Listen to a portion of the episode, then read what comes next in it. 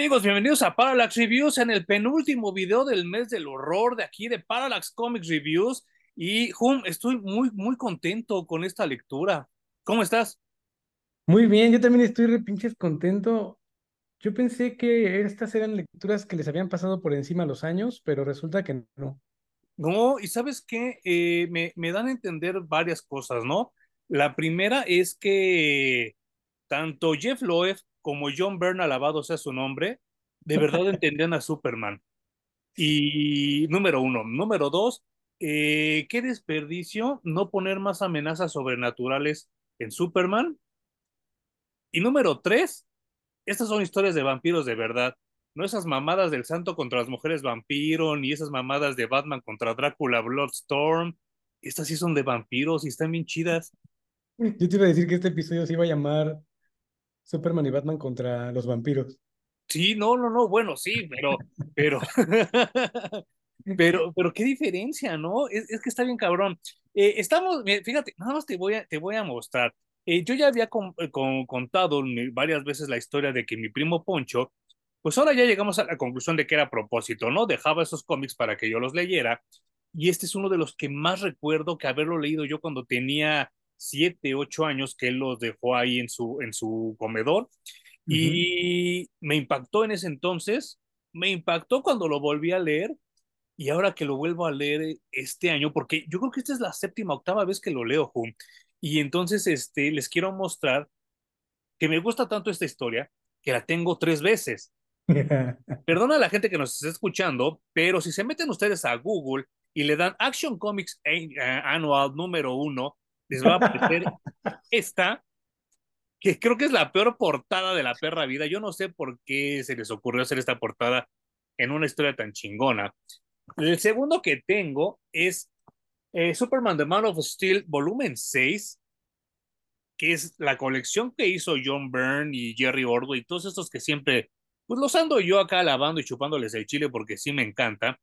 Y el tercero que tengo es este compendio que se llama The Dark Knight Over Metropolis, que uh -huh. es el, ya la versión como restaurada de lo que les estoy platicando ahorita de este cómic. Eh, lo tengo tres veces, lo tendría cuatro veces si hubiera guardado mi cómic de Editorial Vid, pero ese sí estaba sí, bien culerito. Lo recuerdo, lo recuerdo. ¿Pero te acuerdas que estaba horrible porque estaba cortada a la mitad la historia? Sí, sí, sí. Porque en ese entonces no estaba la costumbre de publicar cómics de más de 24 hojas en México, y entonces estos cavernícolas de Editorial Vid lo que hacían lo cortaban y lo hacían como de en tres, cuatro partes, y entonces te tardabas el chingo en acabar de leer esta historia. Que, dicho sea de paso, Juan, la vuelvo a leer, la vuelvo a leer, la vuelvo a leer y me sigue gustando muy cabrón. A mí lo primero, o sea, con lo que yo quisiera empezar a compartirles es que me sorprendió mucho el equipo creativo detrás de uh -huh. este anual. Sí. Porque, o sea, está escrito por John, por John Byrne. Que alabado sea su nombre. Dibujado por Arthur Adams. Uh -huh. Que si bien aquí todavía se nota que estaba en el camino. Sí. ¿no? Porque todavía no lo hacía tan detallado ni no era, no era tan minucioso como lo fue en años siguientes. Uh -huh. Se disfrutaba mucho su, su dibujo. Eh, Dick Giordano, que también es un gran nombre. Uh -huh. Un gran nombre, ¿no?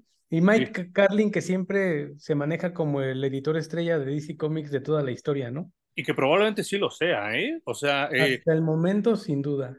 Él yo creo que hizo por Superman lo que nadie más ha podido hacer en 30 o 35 años. Y lo dices tú muy bien, Hum. Un hombre muy controvertido, muy controversial también, pero que no ha vuelto a ver otro editor que haga lo que él hizo en esos, en esos años, ¿eh? Jamás. Y que yo, y creo, creo, que... que... Dime, dime, dime, dime. Y yo creo que en específico para este anual eh, les dijo dense rienda suelta. No creo que haya controlado demasiado esta historia o el dibujo, la secuencia. Yo solo en una cosa y al rato la voy a mencionar. Creo que fue solo una cosa que él puso el freno, pero de ahí fuera creo que como dices tú le dio, le dio rienda suelta muy cabrón, ¿eh? Sí, o sea, yo voy a mostrar una página que es con, básicamente con la que abre uh, realmente el cómic, ¿no? Sí, sí, sí, sí, sí. Y que estamos acostumbrados a que cuando es un dibujo a página completa, uh -huh. es el personaje de la portada o el que visita el título, ¿no? Sí. No sé qué sé, es alguien importante. Y aquí se dan el lujo de dibujar a una rubia en shortcitos de mezclilla. Sí. Con una playera de, ¿cómo se llama esta mascota de cacahuate? Mr. Planters, de los cacahuates Planters. Ajá, exactamente, descalza, corriendo en el, en el pantano, básicamente, ¿no? Sí, sí, sí. Pues la primera cosa que me hizo ruido es, ¿quién es esta morra y por qué le dieron una página completa? Yo tengo que decir algo en ese, en ese tenor, Home. Gracias a esa página de Art Adams, que también tengo que señalar que a mí no me gusta cómo dibuja Art Adams. Creo que es muy bueno, pero a mí no me gusta su estilo. Creo que Jerry Ordway pudo haber hecho mucho mejor chamba en este cómic particularmente. Hasta el mismo John Byrne creo que hubiera hecho un muy buen trabajo para, para darnos este, esta, este, este feeling de horror. Pero tengo que confesarte algo, Hum. Yo creo que yo al ver este dibujo a los ocho años, a los siete años, me implantó un chip muy cabrón y por eso me gustan las güeras de cabello chino, güey. No seas cabrón. Qué bonita te ve esta chava, ¿eh? Sí, sí. O sea, a mí no me hace sentido que ande vestida así por el pantano, ¿no? Bueno, es que, es que también, no sé si te acuerdas, es que voy, me voy a ir muy, muy, muy atrás, Jun. Eh, pero en los 30s, 40s existía un cómic llamado Little Lafner, que pues hasta Frank Farceta trabajó ahí, ¿eh? y era un cómic totalmente campirano. Y entonces, pues la chava, la chava que aparecía ahí, que no me acuerdo cómo se llamaba, creo que Daisy May, así se vestía, porque así supuestamente se viste la gente ahí en los pantanos de Estados Unidos, háblese de Luisiana, háblese de Nueva Orleans, todo ese tipo de lugares, dicen que se visten así. Y así sin, sin zapatos, ¿eh? Y todo, y hasta por eso, yo no sé si haya sido como un tributo a Little Lafner, o realmente la gente se viste así en, en estos pantanos de Luisiana. Bueno, y la elección de la mascota en la playera, o sea, ¿esto es product placement? ¿O qué pedo? O, o, totalmente, yo no sé cómo siguen reimprimiéndola y no pagando derechos a Mr. Planters. O, o cobrándole, ¿no? Por anunciar sí, claro. Sí, está increíble, o sea, que puedas hacer ese tipo de cosas. Digo, habrá marcas que se pongan más exquisitas en este tema, otras que digan, pues propaganda gratis, güey, o sea, déjalos, ¿no? Y después de leer lo bueno que está el cómic, pues yo creo que hasta las gracias dan, ¿no? Está, o sea, es que ni siquiera sé por dónde empezar a, agarrar este cómic, güey, porque tiene muchas cosas que se me hicieron muy interesantes. Sí, sí, está muy cabrón. Y yo creo que sí eh, hiciste muy bien en mencionar que que la, el, splash, el splash page que tenemos de Ellie Mae Scar está muy cabrón. Y, yo me acuerdo que cuando lo vi en ese cómic raquítico de Editorial Vid, me enamoré de esa chava. Y el verlo ya en esta edición, porque sí me aboqué a conseguir ese, este anual a como diera lugar y me llegó afortunadamente. Ya después conseguí las dos reimpresiones que les, que les mostré donde ya viene retocado y todavía se ve hasta más bonito todos los colores que, que tienen. Voy a mostrar, de verdad, discúlpenme los que nos están escuchando, pero este es el que ya tiene los colores retocados. Y se ve muy, muy diferente, muy bonito. Y que insisto que Art Adams no es de mis favoritos, ¿eh? pero a esta chava le quedó muy bien. Y otra cosa que entendí yo después, cuando empecé yo a entender más el inglés, es que Skeeter es como una manera de abreviar mosquito en inglés. Y probablemente mm. le decían así porque chupaba sangre. Claro.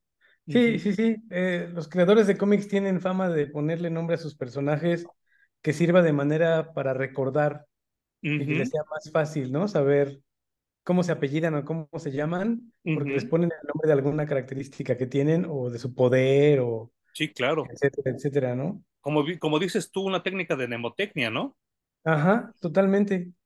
Eh, una de las primeras cosas que me gustó mucho de esta historia es que Batman de pronto llega a un lugar, a un pueblo, en donde todos los habitantes están convencidos de que existen los vampiros. De hecho, los cazan. Y son unos mamones Ah, perdón, dime, dime, dime. Claro, o sea, se dedican a cazarlos, es una actividad del pueblo. Y entonces llega Batman y el güey en la noche, o sea, tú no dices Batman es una persona normal disfrazada, tú dices ese güey es un vampiro y nos lo tenemos que chingar. Claro.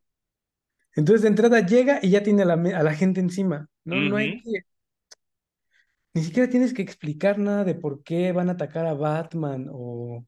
O sea, ya estableciste, la historia es de vampiros, estos, este pueblo está siendo asediado por vampiros, llega Batman, lo ven y lo primero que hacen es lo atacan. Y me encanta que sea tan simple y tan...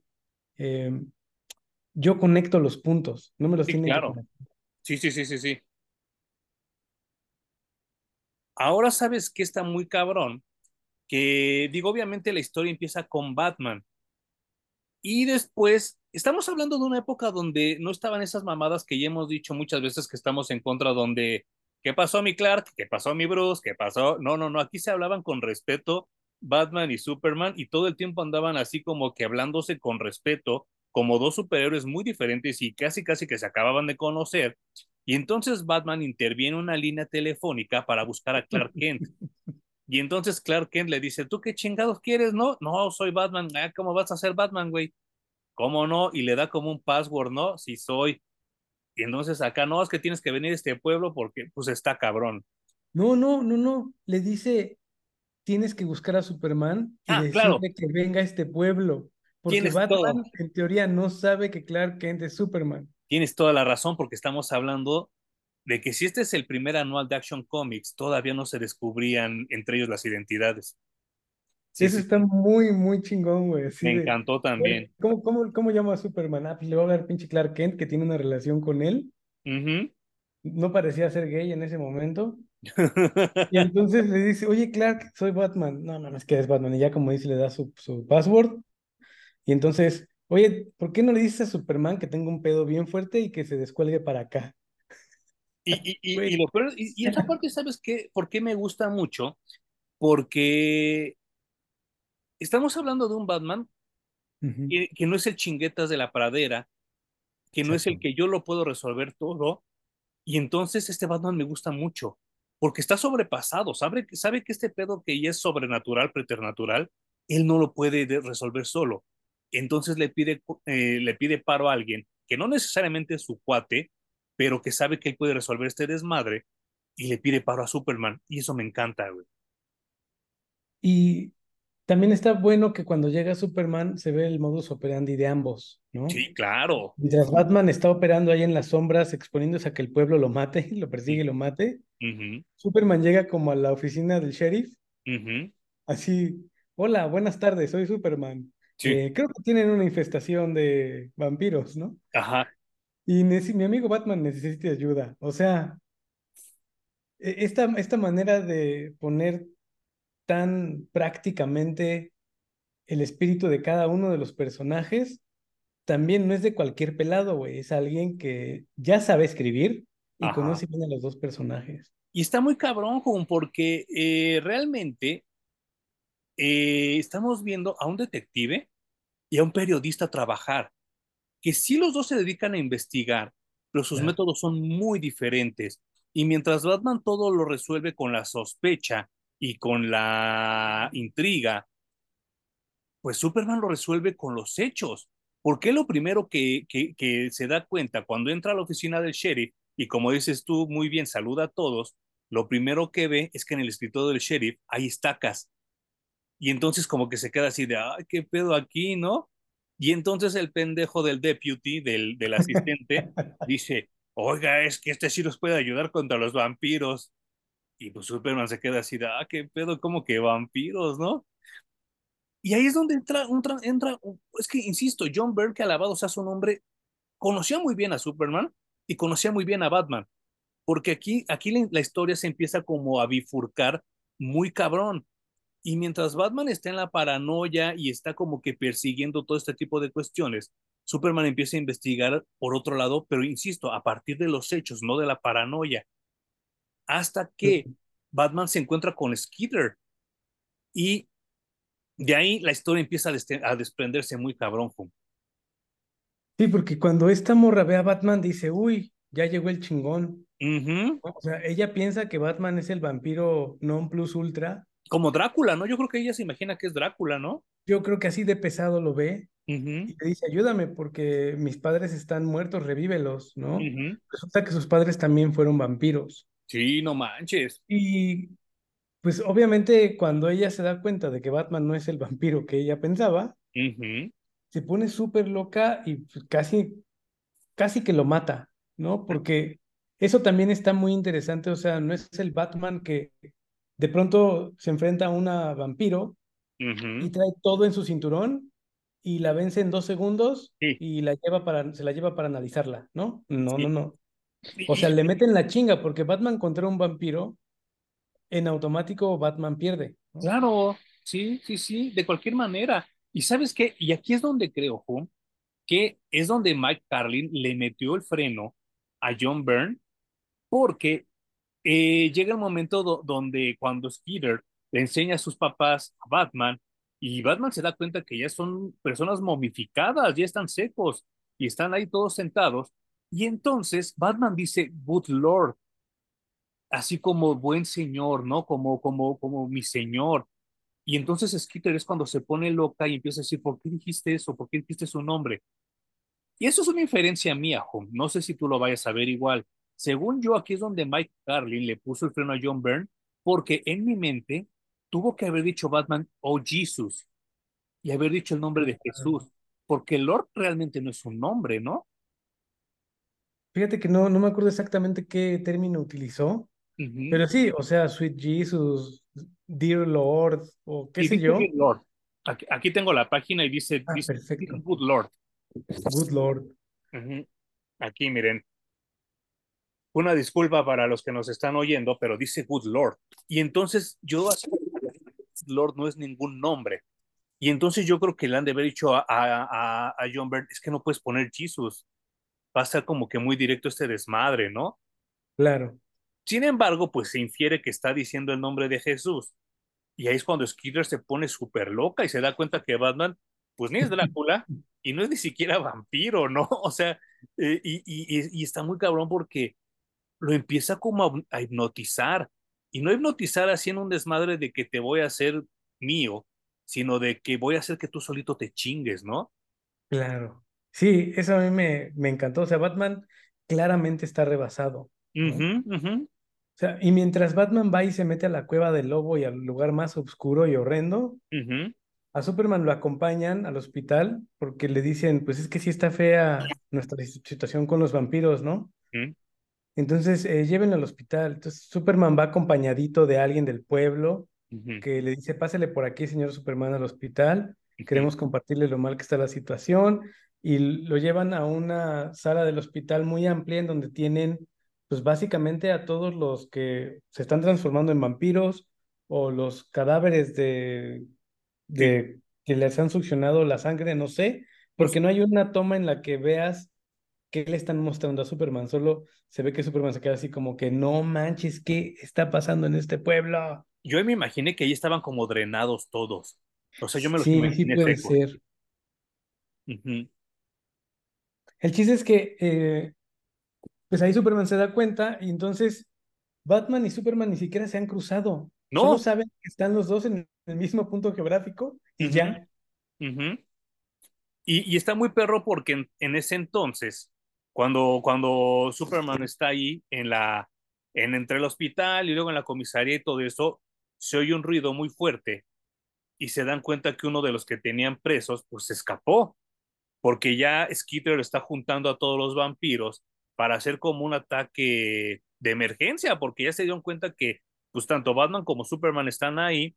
Para esto ya Batman, rebasado, como bien dijo Hume, se avienta y cae en una, en un, como, como un, en un estanque de, de arena movediza. Y pues ya Skitter se confía y dice, este cuglero ya se murió y se va. Y ahí es donde, donde también, e, e, esta parte no sé cómo, cómo, cómo ponerla, es obviamente una reacción que tendría Superman, pero en el camino Superman va pensando en qué hacer y cómo combatirlos, porque dice, o sea, es que sí, ya están muertos, pero a lo mejor no están muertos, y entonces no los puedo madrear, no los puedo, no los puedo matar. Y el güey haciéndose acaso un pinche Rosa de Guadalupe en la mente, y todavía ni siquiera se los enfrenta. Lo cual, insisto, es que John Byrne conocía muy bien a Superman.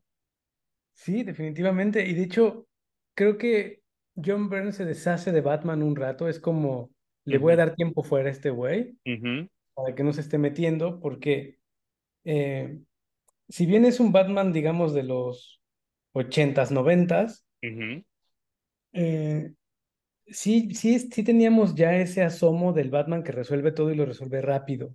Y aparte es un anual de Superman. Claro. Entonces le da, le da tiempo fuera, ¿no? Y entonces Superman se va a tener que enfrentar a los vampiros. Y pues, la morra esta, obviamente, de Batman y de Superman no sabe nada. Solo ve enemigo al frente y ella sabe que tiene que atacar. Y ataca a Superman. Y Superman en realidad, yo hasta el momento no sé si ya había enfrentado a algún vampiro en su camino de vida post-crisis, obviamente. Y post-crisis yo creo que no, ¿eh? Yo también creo que es el primer vampiro que enfrenta, entonces tampoco es que sepa mucho del tema, ¿no? Y pues obviamente, si supiera del tema evitaría la confrontación física, pero no lo hace. Y como los vampiros son seres supernaturales, sobrenaturales, eh, la vampira esta le logra meter un arañazo en el pecho y lo desgarra lo desgarra, o sea, no solo, no solo atraviesa su, su aura químico-kinética, que creo que así le llaman aquí, ¿no? lo que quiera que eso signifique. Whatever that means, sino también el traje, el escudo y la piel, porque te infieren que lo, que lo, que le levanta la piel, ¿no? Eso, eso me pareció un muy, muy buen detalle. Algún día alguien nos tiene que explicar cuál es eh, esa capa que tú mencionaste, Ajá. que lo protege, güey, porque se toman tantas libertades. Eh, aquí miren, dice Electrochemical Aura. Aura electroquímica, que yo creo que también, hasta donde recuerdo, es invento de John Byrne. Que eso creo que lo inventaron para explicar por qué no se le rompía el traje, ¿no? Y solo se le quemaba la capa. Exactamente, sí, Porque en realidad no existe ningún otro, ningún otro motivo que yo pueda pensar como para inventarse esa cosa.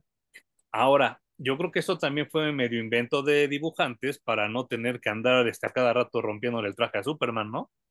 Es que debe de ser mucho más complicado y además tienes que llevar un récord o un registro de mm, dónde le rompieron, ¿no? qué parte le falta, dónde va a derramar sangre. Sí, claro. Y sí lo complican un montón. Y pues aquí viene algo que ya Jumi y yo discutimos en el episodio de enemigas o villanas de Superman y entra en ese conflicto de pegarle a una mujer y entonces él como en segundos dice, esta ya no es una mujer y chingue, su madre le mete un putazo, ¿no? Que como que es lo que... señor putazo porque se va de nalgas, o sea... Sí, sí, sí, sí. Cae al piso. Y, y, pero con todo y con todo y eso no la puede como contener porque eh, llega un momento donde dice, ella es muy rápida, igual y casi tan rápida como soy yo. Y entonces está, estamos hablando de que, pues no es como cualquier vampiro, ¿no? O sea, sí es como una chava que ya lleva como muchos años en este desmadre. Y pues ya está acá, ya lo tiene acá, este, y aquí es donde, donde me falla mucho Art Adams, porque yo hasta aquí, en este momento, cuando está a punto de morderlo, es cuando yo lo hubiera dibujado fea. Pero ya eh, como que Art Adams se adelanta un poco y la dibuja fea ya como que muchas páginas antes. Yo justo aquí, donde le iba a morder el cuello a Superman, es donde yo la hubiera dibujado ya fea por fin. Sí, o sea, como que ya la lleva más al lado de Nosferatu, ¿no? Ajá, ajá. Y justo cuando le va a dar nada el mordisco, chingue su madre Batman, la atraviesa con una estaca y pues todos es como la sorpresa, ¿no? Porque eh, ella le dice, yo vi cómo te ahogaste y Batman dice, no, tú viste cómo me caí, pero no me viste ahogar. Y entonces, pues, literal, como Vlad el empalador la levanta y la empala, y chingue, su madre la tira, ¿no? Y pues Superman se queda así de, ¡ay, qué pedo! Pero pues tampoco puede discutir mucho porque le salvó la vida.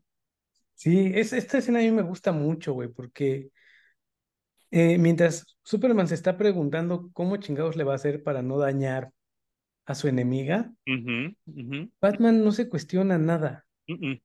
Batman llega, ya trae una estaca en la mano, que bueno, una estaca básicamente es un palo con una punta en el extremo, ¿no? Palo afilado, sí. Y pues obviamente Batman tiene esta fama de que no lo escuchas y de pronto ya lo tienes detrás de ti. Porque también, o sea, si estás peleando con un vampiro tal vez mucho más poderoso, ve venir a Batman o lo huele a varios metros de distancia. Pero a esta morra, no sé, se le, le llega atrás, no lo, no lo percibe, le mete la estaca y la tira así como si fuera una, como si hubiera levantado una res, ¿no? Y la tira al piso. No, en ningún momento por su mente pasó el, acabo de matar a alguien. Claro. ¿No? Es algo que se tenía que hacer y se hizo. Sí, no manches. fíjate que a lo mejor aquí me cae de extraño, pero me gusta. Superman no hace su discurso habitual de es que nosotros no matamos.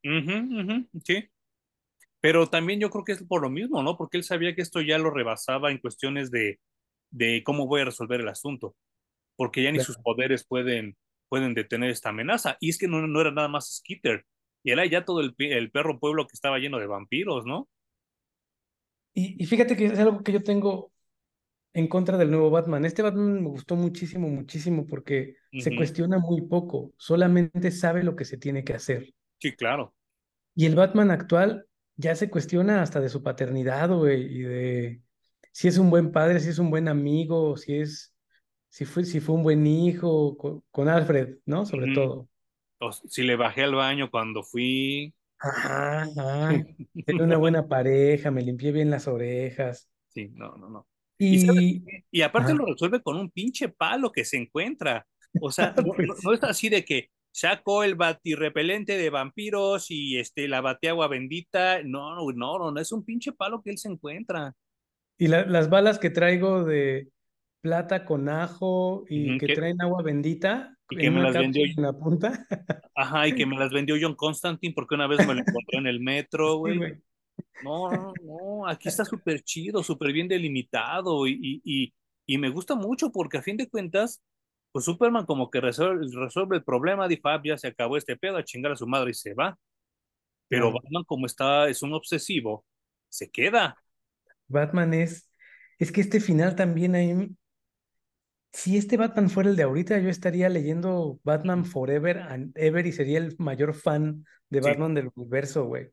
Porque al final tenemos básicamente cuatro viñetas, la primera con varias tumbas abiertas en la Tierra. Sí, sí, sí.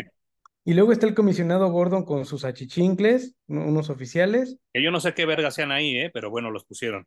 Eh, seguramente van a ayudar con lo que va a pasar después, porque Batman está recogiendo un martillo de madera con varias estacas en la mano, ¿no? Y les dice, pues esto es algo que se tiene que hacer. Y si tú y tus hombres no les gusta hacer estas cosas, pues ya se pueden ir para dejarme trabajar. Y no manches. El güey va a estar clavando estacas en los pechos de los vampiros la siguiente media hora tranquilamente, ¿no? Cagado de risa. ¿Qué pedo? Y la última toma, sí, la ultimísima, de hecho, es debajo de la cintura de Batman y nada más se ve el martillo y las estacas. Sí, sí, sí, sí. Sí, no manches. ¿Qué pedo, güey? ¿Qué perra maravilla acabo de leer? Pero es que volvemos a lo mismo, John Byrne, alabado sea su nombre, qué bien conocía a estos dos personajes. Mm. Y lo que ese güey construyó en su mente no solo sirvió para que él se desafanara, se sacara esa historia del pecho, porque seguramente ya la traía en la mente desde hace mucho tiempo y la quería contar, sino que sirve como un estándar de lo que la gente debería de entender de las colaboraciones de Batman con Superman. Totalmente sí, güey. Em, obviamente el otro Batman que a mí me gusta es el de la Liga de la Justicia de Grant Morrison, pero porque lo agarran solo como el estratega. Y si es, obviamente, si este Batman es el que sabe lo que se tiene que hacer, pues está perfecto que lo agarras como estratega, ¿no? Entonces, lo que va a decir es, a ver, este güey tiene estas habilidades y lo que se tiene que hacer es esto, tú vas para allá, yo voy para acá, y es, vamos, vamos a aprovechar nuestros recursos de la mejor manera, ¿no? Sí pero no, no ese pinche Batman que resuelve todo. Entonces, no esta historia... Ajá. No, dime, dime, dime, dime, dime, ahorita te digo yo. Eh, yo estoy muy contento en esta historia que leímos, justo porque me reconcilia unos puntos más con Batman. Y, y, y, vaya, eh, a mí no me gusta mucho el, Batman de, de, de, Morrison, precisamente por lo que acabas de describir, porque siento que Grant Morrison, pues agarra y disfraza al Capitán América de Batman. Porque eso que acabas de describir lo hace el Capitán América con los Avengers. Totalmente. Y, entonces, así siento de, no mames, pinche Grant Morrison. O sea, güey, no te pases de verga, es el Capitán América, no es Batman. Pero bueno, eh, puntos negativos, porque sí encuentro puntos negativos. Uno, yo insisto que esta historia tenía que haber sido dibujada o por John Byrne, que alabado sea su nombre, o por Jerry Ordway. Eso es así como el primerititititito. El segundo, ¿por qué chingados nadie regresó a Skitter? O sea, pudo haber regresado sin pedos a enfrentar a cualquiera de ellos dos después, ¿no? O sea, sí, sí me hubiera gustado que, que fuera como un villano recurrente. Y el número tres, sí, creo, creo, que de hecho los personajes de terror están muy desaprovechados en las historias de, de ambas casas de cómics, ¿no? Están completamente abandonados. eh, pues obviamente cuando vimos esta serie de Werewolf by Night, creo que a mucha gente le gustó y se prendió y muchos nos acordamos de que en la historia tanto de DC como de Marvel hay monstruos. Y yo creí que de ahí se iban a colgar, ¿eh? Y no fue así. No, yo, yo también pensé que iba a haber más historias de monstruos en los cómics y no, eso está muy raro, güey. Y el número tres, Hum, ¿tú crees que si Zack Snyder hubiera sido más culto, más inteligente y hubiera leído esta historia, en un universo alterno, esto hubiera sido la película de Batman contra Superman perfecta? No, güey, no sé, es que los pinches fans estamos tan locos, güey, que si no vemos a un enemigo reconocido, mm. decimos, ay, qué mala elección, debió haber estado no sé quién y no sé quién, no sé quién, el que te guste más, ¿no? De los villanos. Sí, claro. Pero creo que en, en las caricaturas cabe muy bien este tipo de historias. Justo te iba a preguntar esto, Jun.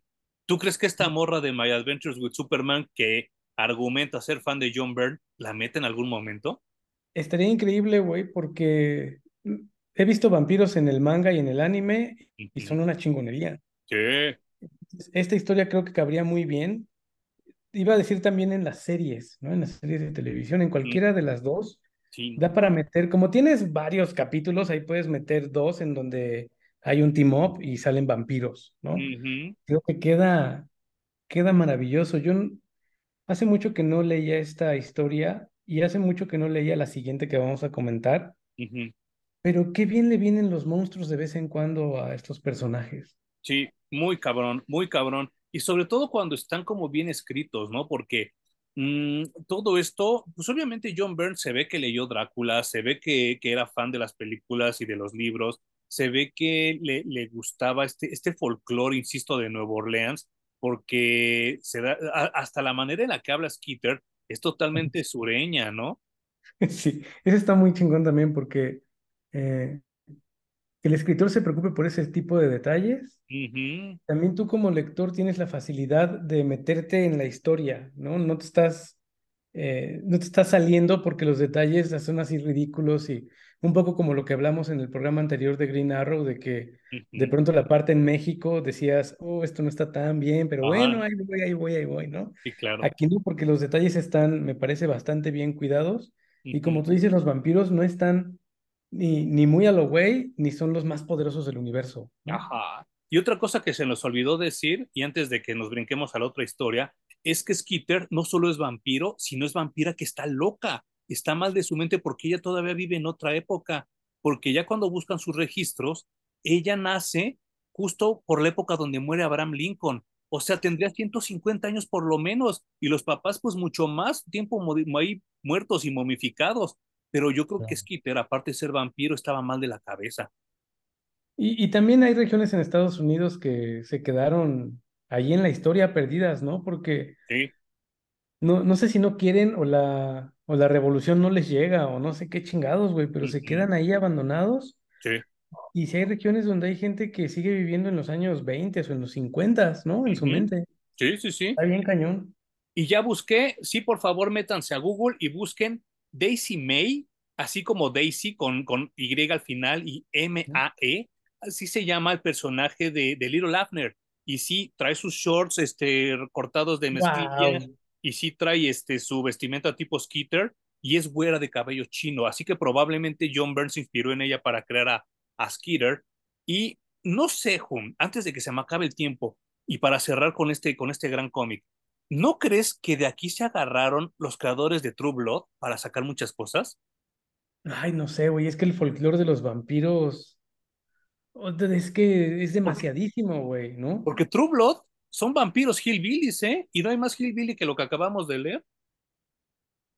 no sé, es que sería muy complicado aventurarme a decir que sí, Chequenlo, porque, amigos, y por o favor sea, coméntenos.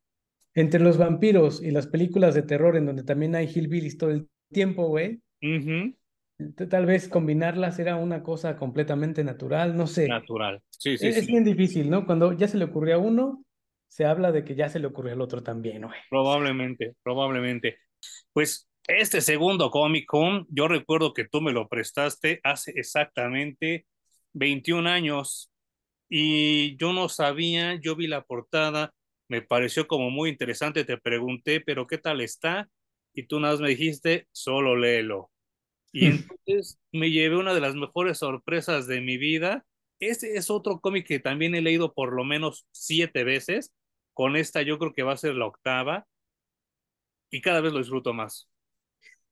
Así, qué barbaridad, güey. Es que este run de Jeff Loeb en Superman estuvo fenomenal. ¿Qué hizo Joe Love después? ¿Se fue a Marvel? O sea, no tengo idea. Yo creo que sí, se fue a hacer todos los Spider-Man Blue y, Sí, es cierto. y Sí, Captain Hulk, America Red, Black and White, no, Hulk Red. Grey y todas esas madres que están tan chidas, ¿no? Que ya no estuvieron tan buenas, ajá. ¿Y qué Y tú sabes que también, después de, inmediatamente después de este run de Superman hizo Batman Superman. Claro, sí es cierto, que ya también como que ya medio quedó a deber, ¿no? Ahí. Sí, sí, ya, ya no estaban tan consistentes sus historias, aunque al principio me gustaba. Sí, a mí también, pero eh, no me gustó cómo cerraron, por ejemplo, lo del presidente Lex Luthor. Sí.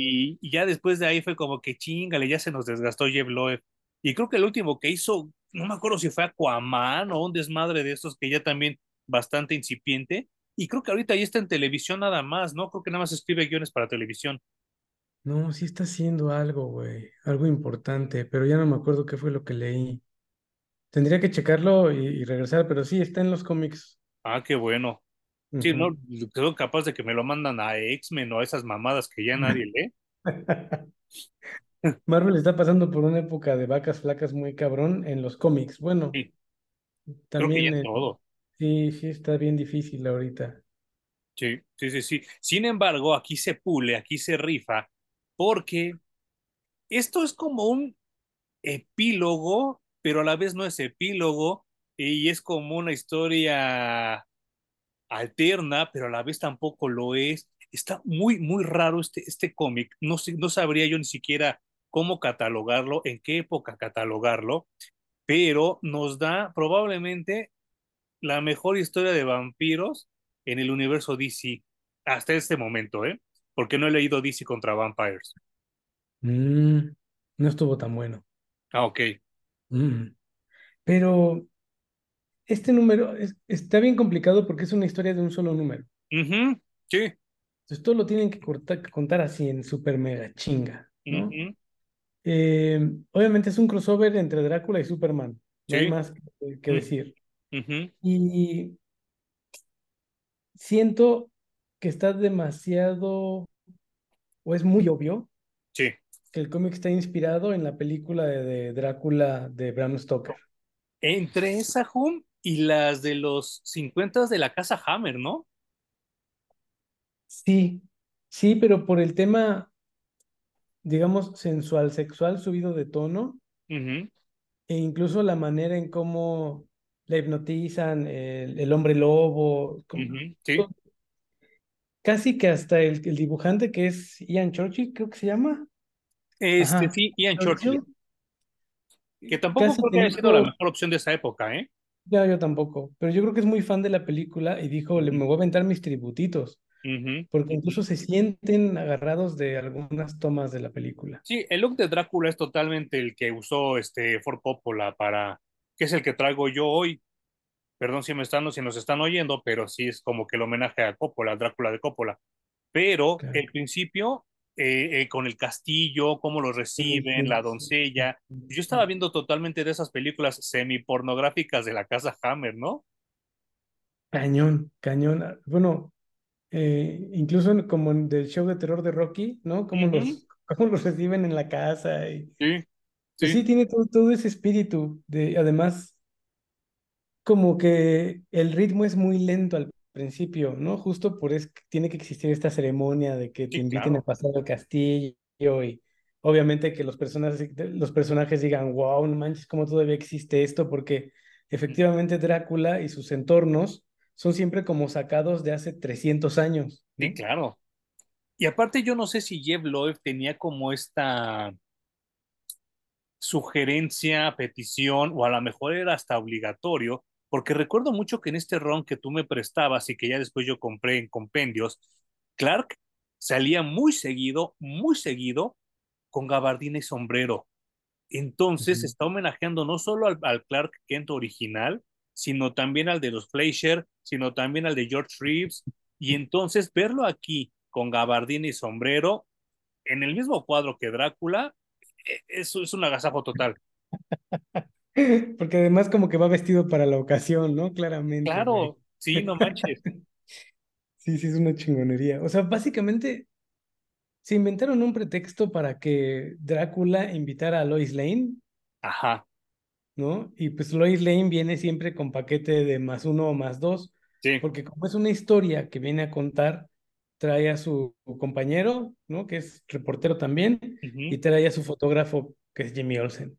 Y bien cabrón porque eh, el pretexto que utilizan es que después de, es que, es que aquí es donde necesito que me ayudes, Hum, porque esto es después de Our Wars at War, donde Sí.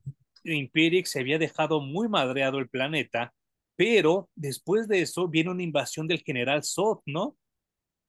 No, bueno, también deja bien dañada la relación de Lois y Clark, porque se muere el papá, se muere Sam Lane, Y no manches. Y de una y manera muere súper culera, ¿no? se muere, se supone que con una decisión de que Superman tiene que rescatar o al papá de su vieja o a la Mujer Maravilla. Que es su mejor amiga. Y decide rescatar a la Mujer Maravilla. Sí, no Bueno, no es tanto como que eh, está, está raro porque es muy ambiguo, ¿no? No ocurre esta decisión en la mente de Superman de salvo a Sam Lane o salvo a la Mujer Maravilla y decide salvar a la Mujer Maravilla. Solo la situación lo lleva a hacer eso. Aparte, Entonces, seamos honestos, Sam Lane es culero y nunca se llevó bien pasa con Clark. ¿sí? Entonces, la relación con, con Lois, pues no va nada bien. No, Y entonces llega el momento donde se van a dormir porque les dice, pues muy al estilo de, del Drácula eh, del libro y muy al estilo de esas películas de los vampiros. ¿Saben qué? El viaje fue muy largo, vayan a echarse una jeta y ya mañana haremos la entrevista. Ah, porque se me olvidaba mencionar esto.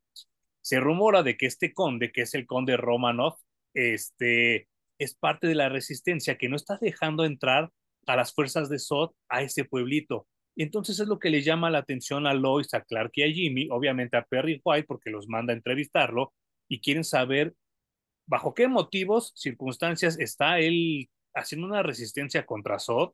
Pero lo más importante es que lo está logrando, porque Sod no puede entrar en ese pueblo. Y entonces es lo que le llama la atención a todos. Y pues llega ahí, pero el conde pues se da cuenta que pues viajar a Europa no es fácil, ¿no? O sea, en, avión cagado de risa son 16 horas y entonces más lo del aeropuerto, ¿no?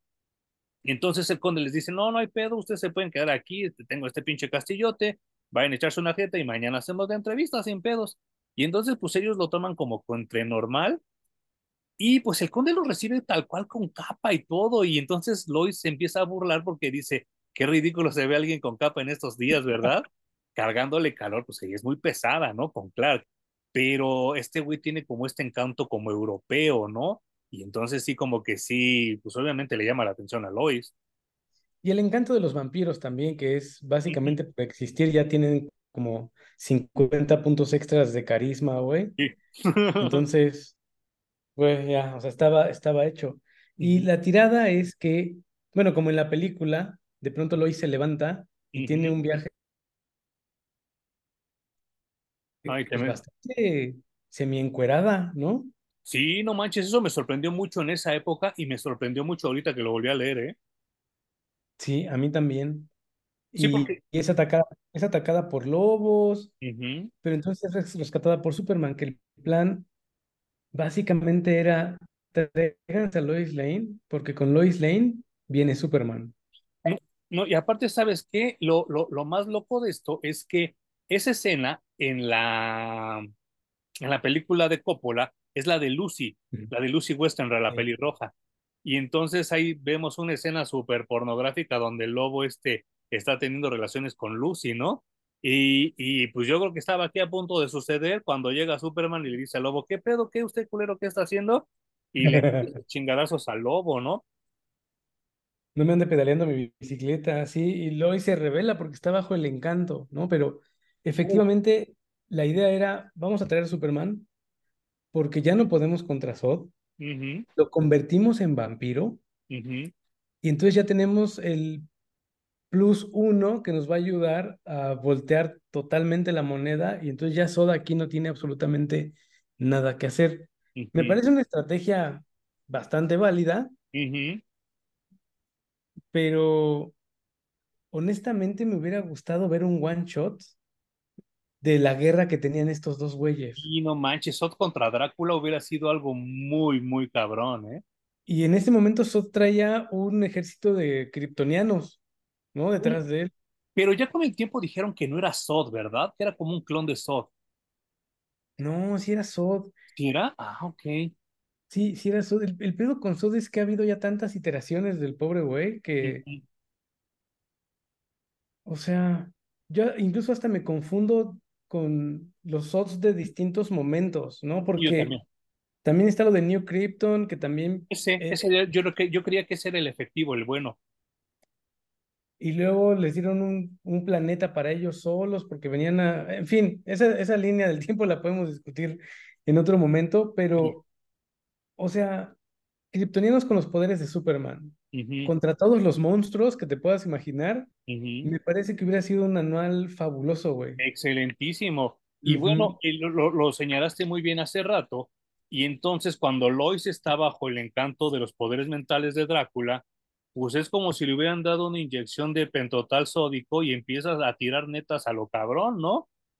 Entre ellas es que cuando Superman la está llevando de regreso a su habitación, le dice, ¿qué? Suélteme, culero, ¿qué? ¿Qué? ¿Qué? Suelta? No, que que te estoy rescatando. Y entonces que le suelta la superbomba, ¿no? De tú preferiste salvar a tu amiga, la mujer maravilla, que a mi papá.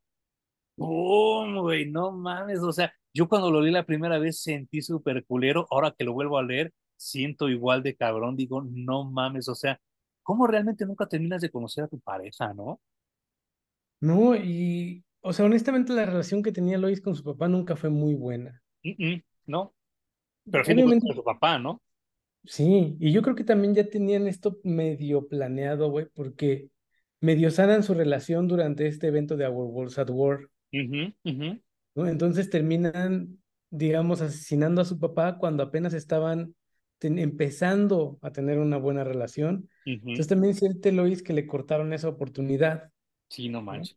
Nadie le ha explicado que está en un multiverso y que dentro de unos años le van a traer de vuelta a su papá y todos van a ser felices como siempre.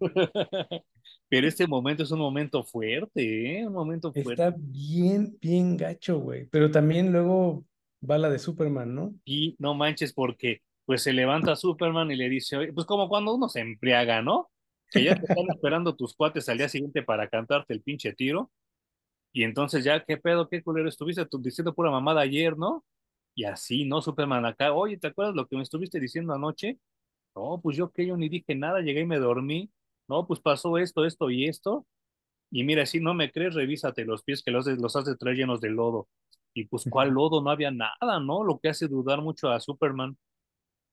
Sí, sí, y, y creo que también, no, es que no me acuerdo si es a- a poquito antes o poquito después, en el que Lois Lane le dice, ¿sabes qué? Necesito tiempo, o sea, no puedo estar cerca de ti, güey, me largo.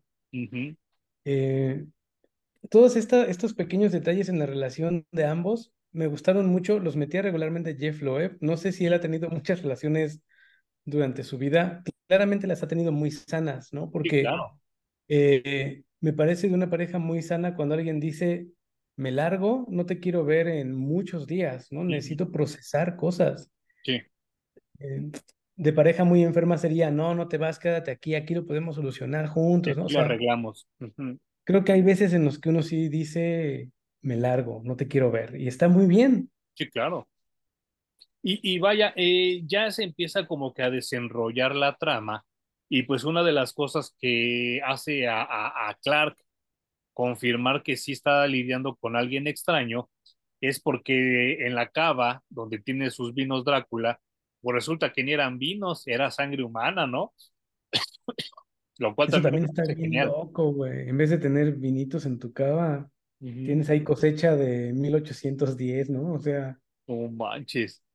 Y, y, otro momento que me encanta mucho, porque este también es el Jimmy Olsen que a mí me cae muy bien, porque pues, está hasta como pendejón, ¿no? O sea, está acá, según él acá, muy, este, muy galancito, arreglándose en el espejo, y llega como una sirviente de Drácula desnuda y también que le dice, ¿qué tranza mi Jimmy? Vamos a echarnos acá uno de amigos, pero pues ya después, en cuestión de segundos, porque así es la suerte de Jimmy Olsen, pues ya lo quiere mover, ¿no? Ni siquiera un besito. No, no le dan oportunidad de nada, güey. Entonces Jimmy Olsen tiene esta suerte o termina convertido en algo, ¿no? Siempre. Sí. Uh -huh, uh -huh. Está muy cagado. Pero creo que yo prefiero ese Jimmy que el Jimmy que vi en My Adventures with Superman que resuelve todo.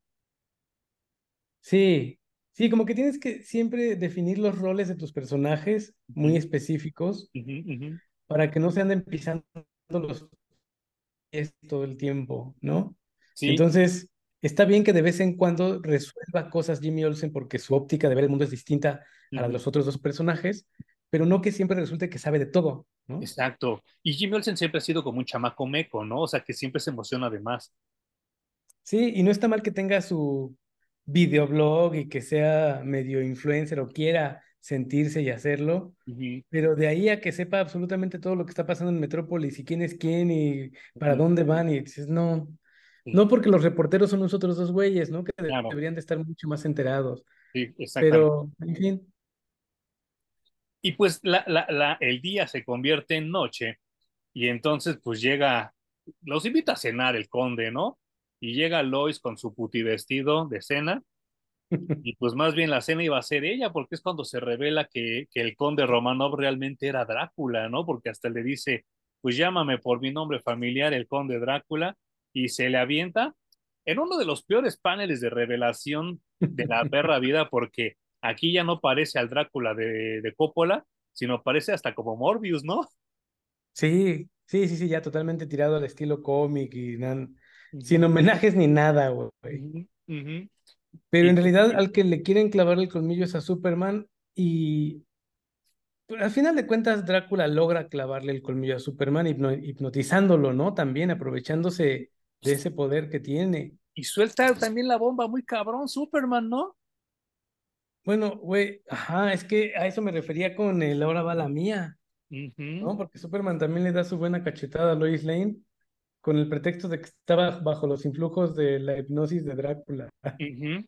Y le dice, pues tú ni te me acerques porque tú me dejaste solo cuando más te necesitaba. Ay. Y entonces se me viene a la mente esa escena de Our World's at War, donde Superman está hincado, llorando, y la Mujer Maravilla está atrás de él abrazándolo, ¿no? Fuck. Qué complicado, qué complicado son las relaciones humanas, pero qué chido es leerlas en los cómics. Y a esto es a lo que a mí, si me preguntas a mí, Manuel Armas, esto son cómics realistas. O sea, no, no esas mamadas de que no, y entonces llega el asesino y el violador, y que no, no, no, güey, no, no. Son historias de crimen. Este pedo de las relaciones que nos dio Jeff Loeb es súper realista, porque todos hemos, todos hemos vivido momentos así súper incómodos con nuestras parejas. Sí, y o sea, me viene a la mente que los fans de Spider-Man defienden mucho que lo vuelvan a juntar con Mary Jane, ¿no? Uh -huh. Y pues, no, nunca me gusta comparar las relaciones así, menos en los cómics, ¿no? Pero. Si pudiera decir cuál es mejor y más sana, creo que la de Clark con Lois es mucho, mucho más sano. Más cimentada. Que lo que en, en Spider-Man.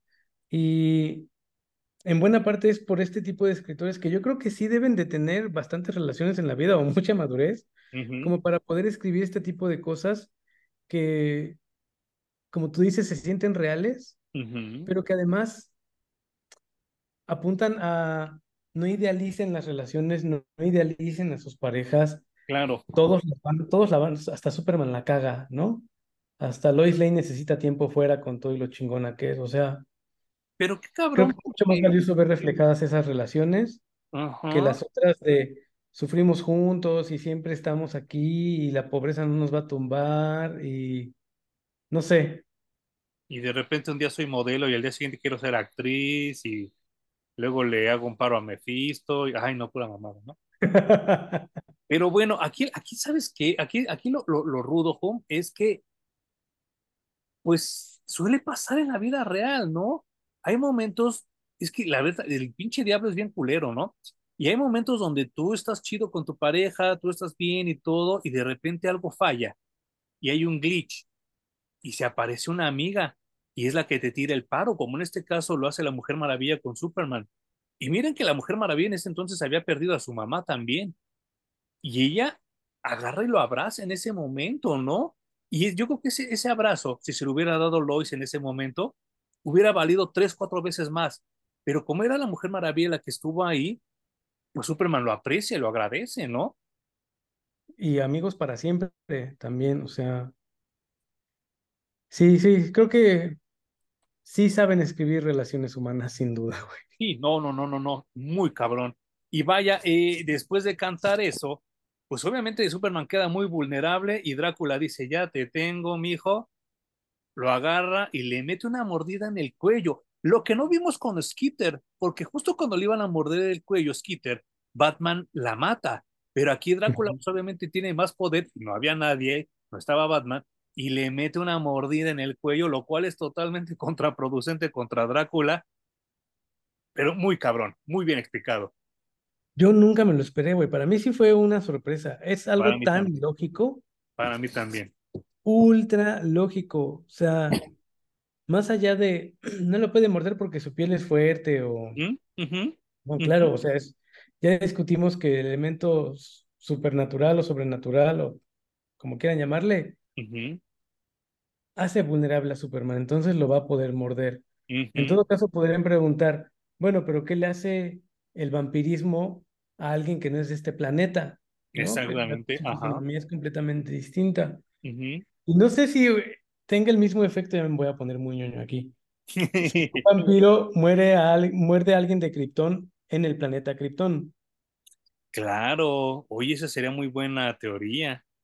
Ahí puede ser completamente distinto, pero aquí, cuando Superman ya lleva años y años y años absorbiendo la energía del sol y estableciendo por muchos escritores que Superman es una batería solar, lo muerde un vampiro y Drácula se va a la verga en segundos. En segundos lo quema, güey, o sea, se va a la chingada y pues no manches, pues obviamente todos los hechizos que tenía él puestos se rompen, porque pues sí, tal cual Superman es una batería de energía solar y el sol es el peor enemigo de los vampiros, ¿no? A excepción de que sean los de Twilight, o a excepción de que estés viendo Blade 3, que es una mamada, ¿no? Y, Y pues aquí no manches, se despedorra todo, pues aquellos se despiertan del conjuro y dicen, no, pues a, a chingar a su madre, vámonos de aquí, ¿no? Pero eh, pues aquí es donde entra la pregunta, ¿no? De cómo le va a hacer ahora ese pueblo, esa villita, para combatir a Zod. Y eso le deja como muy preocupado a Superman. Y pues la respuesta que nos da Jeff Loeb en el último panel del cómic es que la chava esta que se iba a cenar a Jimmy Olsen, de las dos maneras, pues junta al lobo, junta a Frankenstein, junta a la momia y a la criatura de la laguna, y ese es como su, su, como su ejército, ¿no? Para defenderse de eso.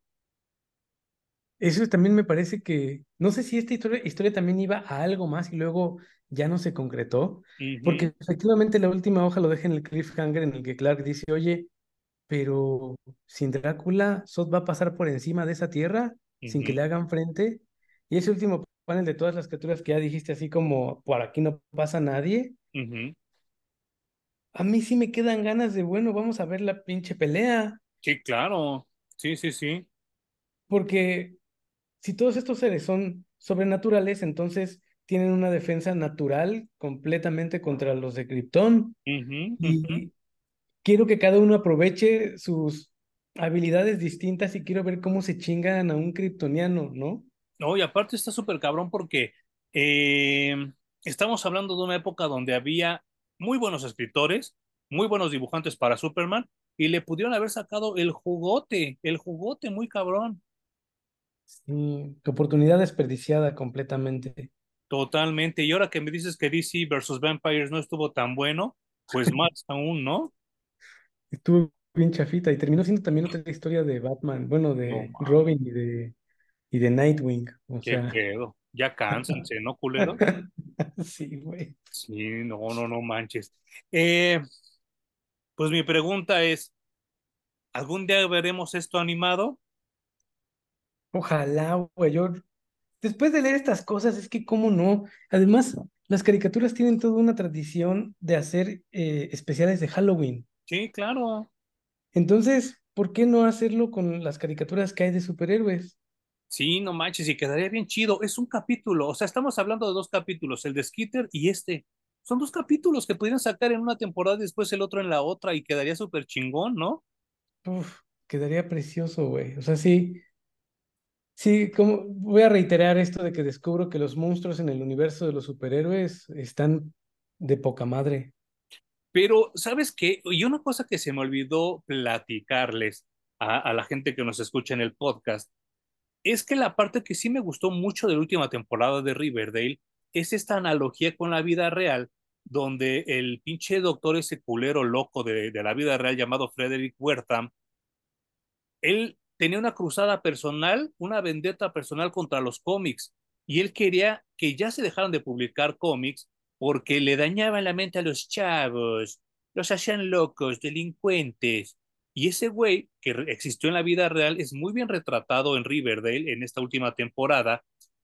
Y yo creo que no hay nada ni nadie que le haya hecho tanto daño a la industria del cómic como ese cabrón. Y sabes qué, Home, 60 años después, se me hace que todavía la gente tiene miedo de que la critiquen por hacer historias de horror en los cómics. Mm. Órale, y seguramente tienen miedo ahora por muchas otras cosas más, sí. A mí, a mí no, no, me gustó mucho porque creo que es como aprovechar tu última temporada para ser un viejito gritándole a la pared. no, güey. Porque si bien es cierto que estuvo bien culero esta censura en los cómics, también es cierto que propició que el péndulo se fuera para el otro lado y la gente dijera, publicamos sin el sello, como lo dijeron en Riverdale, ¿no? Sí. Entonces, oye, pero ¿qué va a pasar sin el sello? Pues me vale madres que la gente decida, ¿no? Claro. La gente decidió comprar cómics sin el sello. Pero hasta el 2000, pum, que entró Joe Quesada. Claro, claro. O sea, estaba cabrón, porque esos güeyes aventaron 50 años de poder y nadie los detuvo. Y quién sabe cuántas historias chidas nos perdimos gracias a esos güeyes. Pero fíjate que no sé qué, qué manera de pensar. O sea, tuvo que pasar muchísimo tiempo para que alguien dijera, publicamos en el sello, ¿no? Y nos vale me madre, ¿no? Me parecería una forma muy lógica y práctica de hacerlo, porque era una censura que no te podía llevar a, pasar años en la cárcel. Bueno. Entonces, tengo algo que comentar al respecto, Jum. Ah, hubo, hubo solo alguien antes de Joe Quesada que se atrevió a publicar sin el sello, y ese fue San Stan Lee, güey.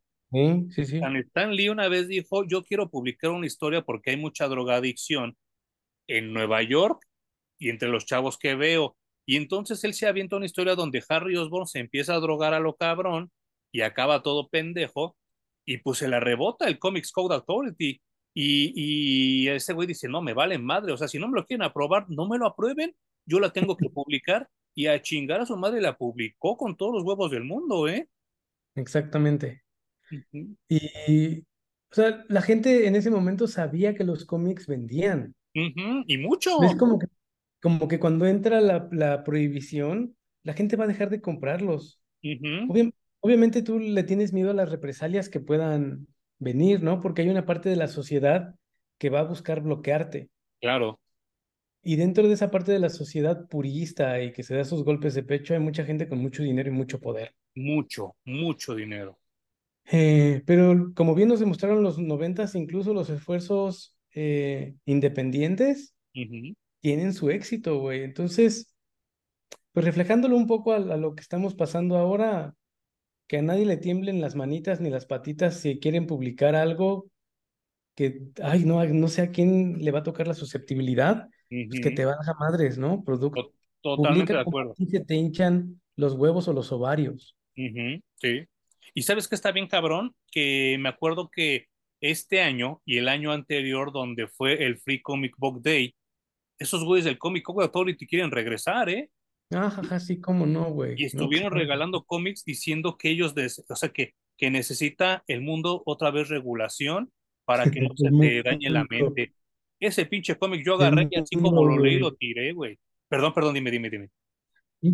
No, que pinches gringos se creen la policía del mundo, güey, porque el Comic Codes Authority no es una policía mundial, ¿no? No, no, no. Eh, está bien, o sea, también creo que ya lo hemos platicado, cuando los gringos están tan censurados, consumimos contenido de otras latitudes del planeta, si empiezan a censurar sus cómics, solamente le van a apoyar más a la ola del manga y va a terminar aplastando el mundo del cómic. Sí, sí, no, a mí no, a mí no, no me pareció nada agradable que me regalaran ese cómic. Así como llegó, se fue al reciclado, porque si no, yo, yo no, no quiero otro mundo de nuevo con el Comic Code Authority, porque si esto es una, una hipocresía total y no lo necesitamos, ¿no? Como dice Hum, ahorita necesitamos al revés, gente que se atreva a contar las historias que traen en la mente sin ningún tipo de censura, ¿no? Claro. Pero todo eso iba en relación a que creo que tanto Marvel como DC todavía les da miedo contar historias de miedo. Les tiemblan las patitas. Qué triste, güey. Porque tienen, escritores tienen y muy talentosos. No, hay personajes gratuitos, ¿no? Drácula ya no paga derechos, por ejemplo. Sí. Así es, Hum. Eh, ¿Algo más que quieras decir sobre estos dos super chingones cómics que nos aventamos? No, pues solo dejarles la recomendación y que vayan a buscarlos, güey. Y yo seguramente empezaré a buscar más cómics con monstruos porque me queda mucha hambre de eso después de estos dos. Mira, eh, espero el tiempo pase muy rápido y seguramente así va a ser porque hace un año lo estábamos platicando esto. Eh, nos quedan cómics de Superman donde salen hombres lobo y, y otros de vampiros por ahí que nos los podemos aventar porque creo que sí, sí valían mucho la pena, yo recuerdo. Y hablando de monstruos clásicos en específico, ¿no? Porque igual está Depredador y está Alien. Sí, claro. Bueno, güey, podemos hacer toda una serie de programas de monstruos porque ahora está Godzilla. Sí, no, no manches. Y sabes qué también estaba, estaba, estaba yo pensando que, que, que pues este, este desmadre pues se va todavía más atrás porque yo tengo un cómic pre-crisis donde es una portada también, y creo que es Jerry Ordway ¿eh? o George Pérez, creo que es George Pérez, es en blanco y negro y es Superman transformándose en hombre lobo y lo único que son rojos son sus ojos. No sé si la recuerdas. No la recuerdo, pero suena súper interesante. Ahorita en el corte voy a buscarla y voy por ella para enseñárselas a la gente que está en el video. Una disculpa a los que nos estén oyendo, pero ahorita les digo cuáles para que la busquen. Pero Superman, pues sí, está chido relacionarlo con los monstruos, ¿no? Y ahora, otra cosa que, que quería comentarles así aquí en el podcast. Eh, este capítulo es muy pegado al anterior que hicimos de Green Arrow, por lo cual solo tengo una noticia que nos importa a Hum y a mí, pero es una, noticia que es la perra bomba del 2023, Hum. ¿Qué? Lo, yo lo creo firmemente. Eh, bueno, yo nada más cierro esto de los vampiros con Superman diciendo que quiero más, que ojalá que regrese Skitter, que ojalá que regrese Drácula para enfrentarlo, porque sí me sigue haciendo mucha falta. Eh, estas, dos historias las atesoraré todo el tiempo que yo esté vivo y espero que ustedes después de oír este podcast vayan y las busquen y las lean porque son una chingonería. Y ahora te tengo esta noticia, Home, que creo que es la bomba del 2023, que solo te importa a ti y a mí. Eh, se está rumorando a partir de un tweet que hizo Eisa González, pero esa gente que es bien morbosa, bien metiche y que le gusta investigar, este tweet se lo manda a James Gunn a partir de un dibujo de Wonder Woman, de una historia de David Fincher, diciéndole, este es el look que quiero. Y entonces estamos hablando de que muy probablemente Eisa González sea la siguiente Wonder Woman del universo DC de James Gunn. No mames, Emanuel. Bueno, ah, o sea, a mí me sorprende mucho la carrera de Isa González de entrada, güey. sí, sí, sí, sí, Es de admirarse. Ah, o sea, haya sido como haya sido, la morra ya la armó y parece que va a seguir armando muy en grande, güey. Eh, de hecho, me parece que está un poco desperdiciada. A mí me dio mucho coraje después de que la vi en la película de King Kong contra Godzilla, justamente. Que, bueno, nomás la trajeron a pasear. O sea, en teoría era, era una buena villana, pero la sacaron solamente a pasear. Muere de una manera muy estúpida en la película. Y, por ejemplo, lo voy a, contrastar con una aparición que me gustó mucho en Baby Driver. A eso iba, Baby Driver, no mames, qué buena película y qué bien actúa ella ahí. Y una aparición en medio de esas dos películas, eh, mientras estábamos en la sala de cine, y Isa González besa a Jason Statham, le, arrancó a Alejandra el más sincero pinche vieja que le he oído en su vida. Sí, sí, sí, sí, sí, sí. Y es que, ok, todos creíamos en los noventas que nadie, nadie iba a poder llegar al nivel de Salma Hayek bailando en From Dusk Till Dawn, pero de repente sale Eisa González en la serie de televisión y no la supera, pero la iguala, Jum. No sé, yo creo que Salma nunca va a ser superada, güey. No, no, no, no, no, Esa secuencia está... Uf. Sí, no, no, no, no, superada no, pero sí la iguala, ¿eh? No sé si la igualó, pero a él, bueno, ahí va, ahí va y va muy bien. Em, para mí, en lo personal, rellena mucho mejor el traje de Wonder Woman que Gal Gadot. Mucho mejor. Y, y viéndola en películas de acción, porque yo también, mi primer cruce con Gal Gadot fue en la franquicia de Rápidos y Furiosos. Sí. Que también es una película de acción, como Baby Driver, por ejemplo. Claro. Y honestamente, en películas de acción tiene mucho mejor feeling y físico y Em, no, no sé cómo llamarlo, flexibilidad, eh, los movimientos que tiene en esas películas de acción Isa González me parece mucho mejor para Wonder Woman. Para empezar, tiene más juventud, Jum. pues sí. Ahora, perdona a la gente que nos está escuchando, pero insisto, métanse a Google y busquen esta imagen que es Isa González saliendo del gym. La estoy mostrando aquí. Híjole, déjenme ver, aquí está. Chequen el abdomen, no mames, chequen los brazos. Ella perfectamente, yo creo que ya sabía que quería ese papel y yo creo que el pinche James Gunn vio esa foto porque dicen que fue James Gunn el que la buscó, ¿eh? Que James Gunn fue el que le habló y le dijo, ah, porque tengo que establecer el contexto. Eh, recordemos que James Gunn le quedó a deber a Isa González ser gatúbela, que llegó esta culera de la Zoe Kravitz con su papá Lenny Kravitz pinche negro, este, este, corrupto, y le dio dinero no solo a Warner, sino a James Gunn, para que Zoe Kravitz se quedara con el papel de Gatúbela, que ya era de Isa González. Entonces James Gunn le dijo a la Isa, no, este, ¿qué crees? Este, perdón, pero te vamos a dar Satana para Justice League Dark, que nunca sucedió y que ni va a suceder. Entonces yo creo que ahorita se quiere sacar la espina tanto con Warner como con Isa y que le habló para ofrecerle Wonder Woman, Home. Pues mira, maldito sea el destino, porque yo ya le había perdido la fe a esto de ver películas de cómics. Y si Isa González es Wonder Woman, voy a estar ahí el día del estreno. Yo también. Y no, y, no me estoy poniendo la pinche capa de Viva México y de estoy mexicano ni nada de eso. Yo un poquito sí, un poquito. Ah, justo eso iba. Simplemente creo que es un buen casting Creo que ella se lo merece, número dos. Y número tres, sí me da gusto que una mexicana sea Wonder Woman.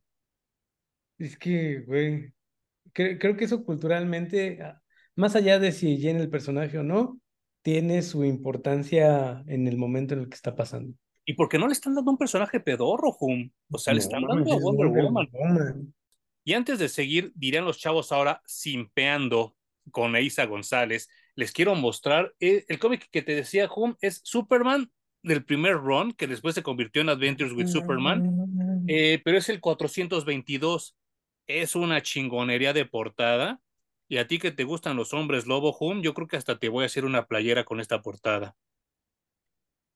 Está chida, ¿no? Está bien chingona esa portada, Sí, y cómo tan simple, ¿no? O sea, blanco y negro, solo los ojos rojos y las letras de Superman Y este, creo que aquí en México le rompieron la madre y sí le pusieron todos los colores, pero este, sí, no, no manches, o sea, yo no entiendo cómo no tienes una playera de esto, Jun.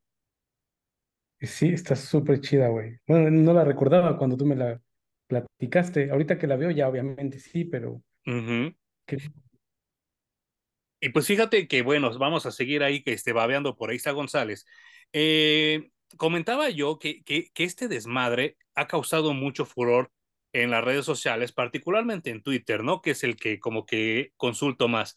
Eh, ¿Qué mierdas, qué asquerosos son los pinches mexicanos, pinches envidiosos de mierda, diciendo, no, no se lo merece, porque está operada, porque... Ah, o sea, entonces Ana de Armas no está operada. Ah, o sea, entonces Angelina Jolie tampoco está operada. Ah, entonces, este, esta culera, la Jennifer Lawrence, tampoco está operada, ¿verdad? Pero esta, como es mexicana, te tienes que poner de pinche mamón a decir tus idioteces, ¿no? Ay, no, es que ya esa, también esa cultura creo que ya deberíamos de brincarla, güey. O sea, hay que reconocerle a la, gente. A mí me puede caer en la punta del hígado el pinche Eugenio Derbez, pero eso no le quita todos los logros ni todas las películas que ha hecho. Sí, no Te pueden gustar o no sus películas, pero eh, pues no, no podemos ponernos el, el látigo y la espada y decir, no, bájenlo de allí, ¿no? O sea, sí. creo que cada quien, a cada quien le toca pues, la, la vida, ¿no? Que le toca la estrella o la suerte, qué sé yo, porque se tienen que conjuntar muchas cosas para que una persona tenga éxito y, quizás más siendo un mexicano en, el, la industria del cine de Estados Unidos. Sí, claro, porque no, no crean que la gente allá, en la gente de Estados Unidos generalmente es muy amable, pero todos somos territoriales y ya cuando se están metiendo con tu territorio, pues si sacas las garras y no creen que es muy fácil llegar a Estados Unidos y decir, ay, yo quiero hacer esto, ah, ah pásele, no, huevos, no, no. Y como mexicano cuesta mucho trabajo porque tenemos que aprender otro idioma, tenemos que aprender otras costumbres, tenemos que desapegarnos de las nuestras para triunfar en Estados Unidos. O sea, no es fácil. Y Eisa lo hizo muy, muy chava y por eso le está yendo tan bien ahorita. Sí, yo para mí está fabuloso, güey. Yo estoy muy contento con ese rumor. Obviamente no hay nada confirmado. Estamos especulando junto con Twitter. Pero, puta, yo sí, me encantaría y yo estaría feliz. Sí, yo también. Y no solo, no solo es este el Twitter Home, porque ayer salió en el periódico, ¿eh? En este periódico súper omega morboso llamado El Metro. No, bueno. Salió como noticia, ¿eh? Y entonces, cuando, dice Memo Ríos que cuando el río suena es que latas de frijoles lleva, así que a mí me encantaría, me agradaría muchísimo, porque eh, pues Gal Gadot me agrada mucho, me cayó la boca porque yo no la veía como Wonder Woman y sí me cayó la boca, lo hizo muy bien. Obviamente Linda Carter siempre va a ser el icono al igual que Christopher Reeve, pero creo que también ya es momento de soltarla.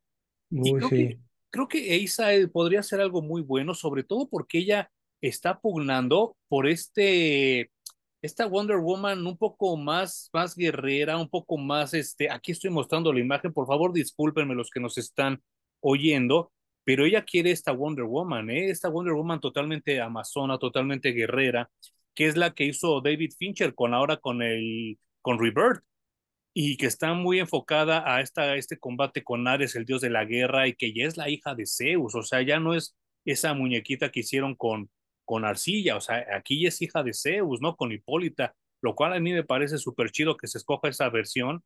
Y pues, Elisa, yo, yo sé que nunca vas a oír esto, pero si algún día lo oye o alguien que la conozca se lo manda, eres una chingona, felicidades, te lo mereces y ojalá que sí se concrete. Estoy completamente de acuerdo, güey. Y en una noticia que va para el otro lado, eh, ya ves que está saliendo esta película que se llama The Marvels. Y entonces le están tirando tanta mierda a la Capitana Marvel que la actriz dijo, ¿saben qué? Yo ya no quiero regresar a, hacer ese papel. Y yo también estoy muy contento por eso, porque honestamente nos entregaron una Capitana Marvel ultra aburrida, ultra pasada por agua, no tenía nada que hacer en el universo cinemático de Marvel. Estoy convencido de que solo la metieron por un capricho de alguien que dijo, hacen falta mujeres en el universo Marvel, y entonces tuvieron que traer una mujer, y no solo una mujer, digamos, superheroína cualquiera, se trajeron a la más poderosa que existe en el universo Marvel, A lo cabrón. quisieron hacerlo patente en las películas, no les funcionó, y cuando metes las cosas a huevo, no tienen sabor, y yo creo que le ir muy mal a esta película de, de Marvels. Pero pasa algo muy raro, Hum. Eh, a la película, la primera de la Capitana Marvel, le fue muy mal. A Brie Larson le está yendo muy mal como Capitana Marvel. O sea, eh, me, me, me, duele que se ensañen las personas con una actriz porque no se dan cuenta que es una actriz. Y que es una actriz que ganó Oscar, ¿eh? O sea, no es cualquiera acá, este, Bárbara Mori, no es este Kate del Castillo. O sea, estamos hablando de una señora que ganó un Oscar por una muy buena actuación en la película de The Room y se le están yendo a la pinche guillotina y se le están llevando ahí a lo pendejo. Y, y Brie Larson no tiene la culpa, ¿eh? O sea, es culpa claro. de Kevin Feige, es culpa de Disney, es culpa de toda esa gente que, como bien ahorita dijiste, nos, quis nos quisieron dar no solo a Wonder Woman, sino a Supergirl en el mismo papel. Y entonces está súper cabrón. Pero a pesar de todo esto, Hum, el cómic es un éxito, sigue vendiendo muy cabrón. Ahorita va por su tercera iteración y por 10 años ha sido ininterrumpido. Y salvo tu mejor opinión, en el cómic yo nunca he leído mejor Capitán Marvel que este, güey. O sea, esta, esta Capitana Marvel que se han escrito en estos últimos años es la mejor Capitana Marvel que hemos tenido, porque ya hace también como un año reseñamos la muerte del Capitán Marvel y ese Capitán Marvel, Marvel era totalmente incipiente, güey, y ridículo. Sí, Pero, y dime, dime, dime, dime. Y fíjate que también en el nuevo run de, de Avengers, la que junta a los Vengadores es la Capitana Marvel, justamente es la que queda a cargo del equipo. Y está súper interesante el cómic, güey. A mí me sí, gustó, bueno, lleva tres números o son, o solo yo tengo tres números, no sé si ya salió el cuatro, pero me gusta mucho este, esta Capitana Marvel que se toma en serio lo de voy a dirigir este, este equipo de superhéroes y claro. la personalidad del personaje en el cómic es completamente distinta a la cosa desabrida esta en, en las películas, que ujú, como tú bien dices, y esto lo tienen que hacer absolutamente todos los fans, se divorcia de la actriz. sí, claro. No es culpa de Brie Larson, ¿eh? Para nada, no es culpa de Brie Larson. Y lo último que quería comentarte, Jun, que aparte de que el cómic está vendiendo muy cabrón en Estados Unidos y que lleva 10 años sin ser este, cancelado, las morras, no mames, cómo les encanta disfrazarse de Capitana Marvel. Pues es que, güey, yo también llevaba yo muchos años diciendo esto de que por qué los cómics no son más para mujeres y para niñas, ¿no? Sobre todo niñas, porque hay miles de historias en el mundo del cómic, tanto de creadores, eh, escritores o dibujantes o entintadores, o, creadores de series de televisión o de músicos que nada tienen ya que ver con los cómics que cuentan de cuando entran o cuando entraron por primera vez a una tienda de cómics y qué fue lo que buscaron y cuál era el superhéroe que les llamó la atención y todo. Y estas historias con las niñas no hay o no había, ahora con estos nuevos tiempos, nuevos cómics y nuevas, nuevos protagonismos de las mujeres en los cómics, ya empieza a haber historias de niñas que se identifican y que compran un cómic por el gusto, no por, por moda o porque el niño que les gusta compra cómics, sino por de veras una convicción y un amor personal. Claro, y yo totalmente veo que tu hija en algún momento va a comprar cómics, güey. Sí, ojalá que sí. Si no me importa, ¿no? Pero ya, yo ya puedo llevarla y sabré que hay cómics en los que ella se puede sentir identificada. O que le diviertan simplemente, ¿no? Porque también eso de la identidad también ya se vuelve muy ambiguo y muy, muy sobado, pero con que la diviertan y la entretengan estaría perfectísimo. pues no, es que a lo mejor sí es muy sobado, pero sí, sí elegimos, también ya hemos platicado tú y yo en este programa de que tenemos que conectar de alguna manera con los protagonistas, porque si no, da igual si estás leyendo un marcianito que hace un viaje a otra Claro. galaxia, ¿no? Es como, bueno, pues si no puedo, no puedo identificarme con eso, jamás voy a leer historias de este marcianito, ¿no? Sí. Eh, obviamente sin el ánimo de que, porque luego caen en este pecado de, eh, como se tienen que identificar, tiene que ser de esta, esta, esta y esta manera, entonces empiezan a hacerlo como muy cuadrado y ya, pura madre, ¿no? Y acaban un pinche pastiche. Y haya superhéroes verdaderamente niñas, mujeres verdaderamente femeninas, eh, verdaderamente empoderadas, no lo que ahora le llaman feminismo y empoderamiento, ¿no? Sino con este concepto de veras rescatado del, del girl power. Sí, claro.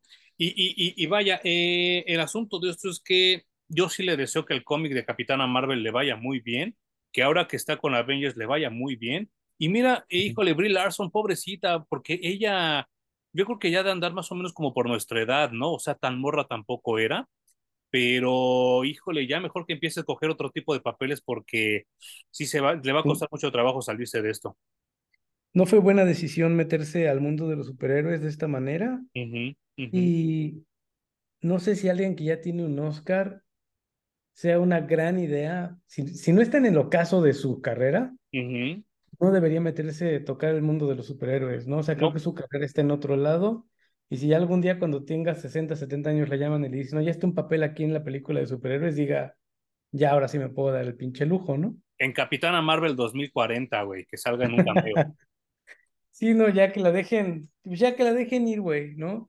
También está bien raro esto de tener tres Capitanas Marvel, o sea, como que es un personaje con el que no supieron bien qué hacer ni cómo desarrollarlos, y como era el único femenino que intentaron desarrollar en el universo Marvel, no les quedó de otra. Sí, no, y aparte, miren, toda esa gente que agarraba y hacía su pinche hype ridículo de Miss Marvel, Miss Marvel, Miss Marvel, ya salieron los números. Miss Marvel, junto con Secret Invasion, son las series con menores, con, con los peores views de toda la historia de Disney Plus. O sea, nada más para que se den cuenta que el pinche cómic de Miss Marvel era una basura y la serie es una basura. Entonces, no sirve de nada poner una pinche Miss Marvel árabe porque a fin de cuentas no vende ni madres. Y entonces cuando le dan la pinche Miss Marvel y Capitana Marvel negra y rubia, pues vamos a ver cómo nos va, porque sí realmente, yo sí estoy intrigado porque la Capitana Marvel negra fue con la que yo crecí, fue la que yo leí de morro en los ochentas. Y sí me gusta mucho Mónica Rambeau como Capitana Marvel, sí sentí muy feo cuando ya se fue. A Carol Danvers la conocí en un muy mal momento, porque no sé si te acuerdas, Jun, que yo la primera que leí es la de George Pérez y Kurt Busiek, que estaba con Avengers y la ponían de alcohólica, güey. O sea, estaba de la superverga ese desmadre, ¿no? Y entonces esta nueva capitana Marvel, que ya es de nuevo Carol Danvers, pues yo no la conocía. Y entonces para mí es muy agradable saber que no es ni alcohólica y que no es ni una perdedora, y tenerla de líder de los Avengers me parece genial. Pues mira, a mí Kamala Khan sí me gustó mucho sobre todo el primer ron, yo me quedé en que la hacían no mutantes, sino... Inhuman. Ajá, la hacían Inhuman y me parecía que estaba muy chingón el cómic. Después ya como que se fue cayendo y el, el Ron, que fue el más reciente, que incluso la terminaron matando en Spider-Man y ahora lo están reiniciando y que tampoco pegó. No. Creo que le rompieron el espíritu del, del cómic y hacer la mutante no le vino absolutamente nada bien. Nada. Entonces también es una serie de malas decisiones para la pobre Kamala Khan como para la Capitana Marvel en el universo de las películas, ¿no? Ahora. Dime, dime, dime, ahorita te digo yo lo que, lo que tengo pensado. pues honestamente no sé qué, hacia dónde quieran ir con esta película de, de Marvels. No sé si solo sea por compromiso de, haber firmado un contrato y que tenían que sacar algo con estas actrices, pero ya tampoco se entiende para dónde va el universo Marvel, esta película en dónde va a estar, qué va a detonar, que yo creo que lo único que va a detonar es que ya no se haga nada ni de la Capitana Marvel ni con Miss Marvel. Sí, probablemente. Yo terminaría nada más con que extraño a la Miss Marvel con Lotardo negro y su bufanda roja al menos visualmente. Uy, sí, claro, claro, que, que tampoco creo que regrese este, tan pronto, ¿eh? Porque... No, no va a pasar. Híjole, no, no, no, y, y, y, déjame buscar el nombre de la actriz. Eh, Bueno, ya, ya de entrada, el ver al pinche Samuel L. Jackson otra vez me va a causar diarrea, pero yo la voy a ir a ver por Brie Larson y por esta chava que se llama eh, Paris, que es una morena bastante guapa y este, una negrita bastante guapa. Por ellas dos, voy a ver la película. Todo lo demás me vale madre. Y yo creo que sí voy a pagar mi, mi descuento para no pagar el boleto completo, porque tampoco estoy yendo a ver la maravilla, a pesar de que se llame de Marvels. Y nada más por eso, por apoyar a Brie Larson y esta chava, porque no se merecen tanto pinche hate. La otra culera sí me cae mal por pinche mentirosa, porque según ella, ay, a mí me gustan mucho los cómics y la Miss Marvel. A ver, enseña las pinches portadas, güey, enseña tu cuarto, enseña todas las cosas que según tú coleccionabas, pinche mentirosa, ¿no? Pero bueno, vamos a ver si es cierto. Home, ¿tendrás alguna recomendación y antirecomendación de esta semana? Afortunadamente no tengo ninguna antirecomendación. Eso, eso está muy, muy chingón. Y tengo una recomendación y digamos que una nota buena de la semana. La nota buena de la semana es que en el Fortnite sacaron a Michael Myers. No. Sí, y está bien chingón, güey, porque en el Fortnite siempre tienes como una cosa con la que puedes destruir. Puede ser una espada, puede ser un mazo, depende del personaje que estés, con el que estés jugando, ¿no? Ajá. Y Michael Myers trae su cuchillo, entonces andas corriendo en el Fortnite con tu cuchillo en la mano. Y The Emote tiene al mismo Michael Myers, Ajá. le sale un pianito al frente y empieza a tocar la tonadita de Halloween. No. No mames, está de huevos. Eh, es que este año se cumplen 45 años de Michael Myers, ¿no? Cállate, güey. Yo creo que por eso lo hicieron. Qué terrible. Ah, Melissa cumple 45. Felicidades, Melissa, que también no creo que escuches esto, pero te mandamos un abrazo. Yo le voy a avisar que lo vea. Y para que sí, te estamos felicitando, Mel, porque hoy es tu cumpleaños. Ah, es una chida, güey. Y, Jum, yo tengo una recomendación y antirecomendación que va en el mismo tenor. Tengo una, una aplicación llamada Tubi, que si ustedes no la tienen, yo no sé qué están esperando para bajarla, porque aparte de que es gratis, tiene una selección mucho más chingona que Netflix de, en cuestiones de películas de terror. Me aventé All Hallows Eve, que es donde mm. tiene su origen Terrifier, y es una excelente película. A pesar de que está hecha con tres varos, está muy buena, sí espanta, sí te tensa, y te da mucho como que esta esperanza de que, ay, bueno, por ahí todavía hay gente que se esfuerza en hacer las cosas, ¿no? Pero mi anti-recomendación es All Hallows Eve 2. Voy a la mitad y ya no sé si seguir, me está bien pinche aburrida. Pero, ¿qué pedo, güey? ¿Por qué no te fuiste a ver Terrifier 1 y 2 mejor? Ya vi la 1 de Terrifier y sí me gustó, pero como la 2 vi que es precuela, es precuela, dije, ay, no, no tengo ganas de ver precuelas ahorita y por eso me, aventó, me aventé mejor All Hallows Eve. Pero sí me la voy a aventar. güey, Terrifier 2. ¿Sí está chida la 2? Sí, sí, o sea, ya se ve hecha con un poquito más de producción y tal vez se siente un poco forzada la historia porque seguramente no tenían mucho planeado, pero dijeron, güey, ya la pegamos, vamos a hacer la dos. Pero aún así creo que cumple. Creo que sí vale la pena darle una checada, güey. Y estoy un poco aburrido de las precuelas, pero bueno, le daré una checada solo porque tú me lo dices. Y, pero sí. no recuerdo que fuera precuela, eso está es Que, según el Amazon Prime, dice Terrifier 2, el inicio. Así que. Según yo no es precuela, así que dale, dale la oportunidad. Ok, ok. Y entonces, esas son mi recomendación y mi antirecomendación, no solo de la semana, sino de Halloween. Yo te voy a dar mi recomendación cuando me acuerde de ella. pues yo te recomiendo que te, que te acuerdes. Pero me recordando. ¿Cuál es, Ale? Es que esto también va a ser un conecte, pero pinches momias en VIX está re buena, güey. No mames, es el mismo productor de, de Beck Zombies, ¿no? Ajy Y no me acuerdo si es el mismo. Es una serie y son ocho episodios. Sí, sí la voy a ver.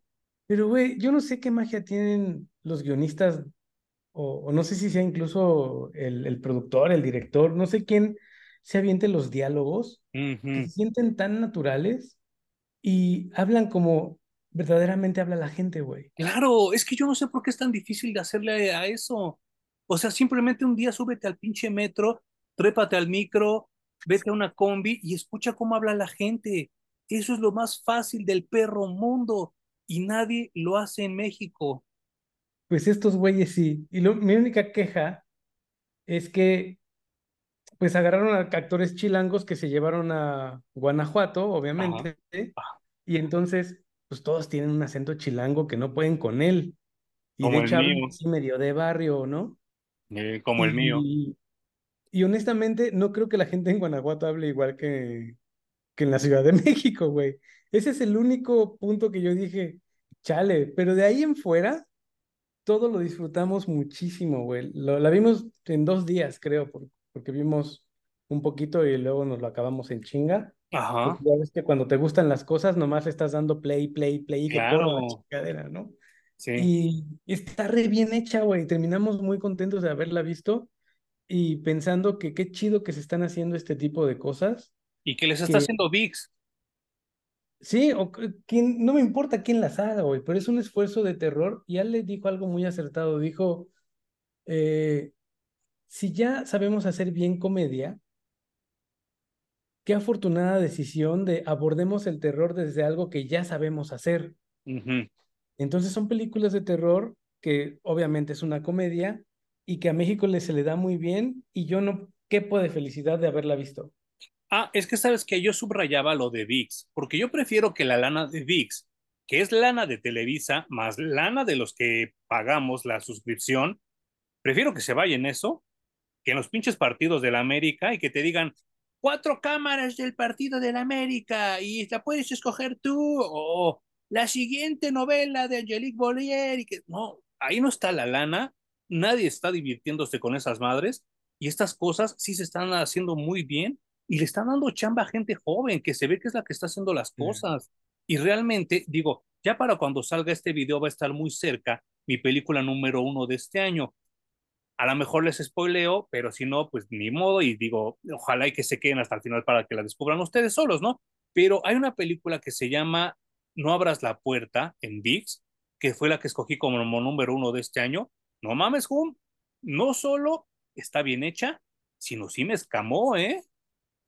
Oye, qué chido, voy a verla. Vela. Me acuerdo que vi un, corto hace poco en YouTube de, justamente se trata de eso, ¿no? De que va una chava como con una medium a decirle necesito contactar a mi padre, que está muerto. Y la medium le dice cómo hacer un ritual para contactar a su padre, pero tiene que ver justamente con la habitación ah. del padre en, su casa. Entonces le dice, mira, vas a hacer esto y esto, lo vas a invocar y el espíritu de tu padre va a aparecer em, dentro del, del, cuarto que habitaba. Lo único que tienes que cuidar es que el espíritu nunca abra la puerta. No manches. Si el espíritu logra abrir la puerta, estás jodida. Ah, qué cabrón. Entonces. esta no tiene mucho que ver con lo que acabas de decir, pero véanla y si quieres verla y ya nos la aventamos para el último, bueno, la comentamos en el último video del mes del horror que va a ser Dynamite y este, porque sí, realmente, insisto, no solo me pareció una buena película, sino también me escamó y dije, ¡ay, perro! No mames, o sea, está cabrón, está muy bien hecha. Y es de VIX. chido. Pues, Así que... ya, o sea, además, creo que cuesta anualmente 500 pesos, una cosa así. Y si compras Easy, te lo regalan. No mames. Sí, si tienes Easy gratis el VIX Plus. Entonces, ¿cuál es el servicio de, de la competencia del Salinas Pliego? El Total Play, Total Play, no sé qué madres. Ah, claro. Que está de la super verga, ¿no? Eh, güey, o sea, no hay a dónde irle, ¿eh? No. La neta. O sea, no, no con quien te vayas es un volado y el servicio que te dan puede ser fabuloso y no tienes un pedo, o te puede cargar la chingada, con el que sea. Sí, sí, sí. Pero estas, estas dos recomendaciones, pinches momias, MX Zombies, fue el inicio de muchas cosas que espero que vengan. Y esta de No abras la puerta, por favor, chequenla también. Ah, qué chido, güey. Jum, que tengas muy buen fin de semana. Y muchas gracias por acompañarme en este tercer video del mes del horror de Parallax Comics Reviews. Gracias a ti, Manuel. También a los que nos ven en YouTube, nos escuchan en el podcast, en cualquier plataforma que ustedes decidan escucharnos. Y sigan disfrutando el pinche mes del horror que no se acaba, todavía nos falta mucho. Estamos la siguiente semana de vuelta con Dynamite. Y aparte de eso, eh, por favor, sigan Brains con triple I, que es la, la editorial de Home. síganme a mí en mis dibujos en arroba Blackstar Parallax, que estoy muy contento y no es por andar de pinche presumido ni de chismoso, pero hice un, video, hice, hice, un dibujo de los Ghostbusters atrapando a Loco Valdés y a Tintán. Lo puse en una página de Ghostbusters México y mucha gente me está dando like y yo estoy muy contento por eso. Ay, qué chingón. Uh -huh. Sí, la neta es que ya, bueno, yo te lo he dicho, te lo he reconocido, he visto mucho avance en tus dibujos, güey. Está, Muchas eso está gracias. muy chido porque además es la temporada en la que más has dibujado, creo que en tu vida. Es que mira, ya dejar el perico. No, no es cierto. no es cierto, nunca he hecho perico en mi vida. Pero bueno, nos vemos la siguiente semana. Ah, un favor. Gracias, Manuel, aquí estamos. Como este, este podcast fue de vampiros, ¿crees que puedas cerrar con la canción de Vampire de Olivia Rodrigo?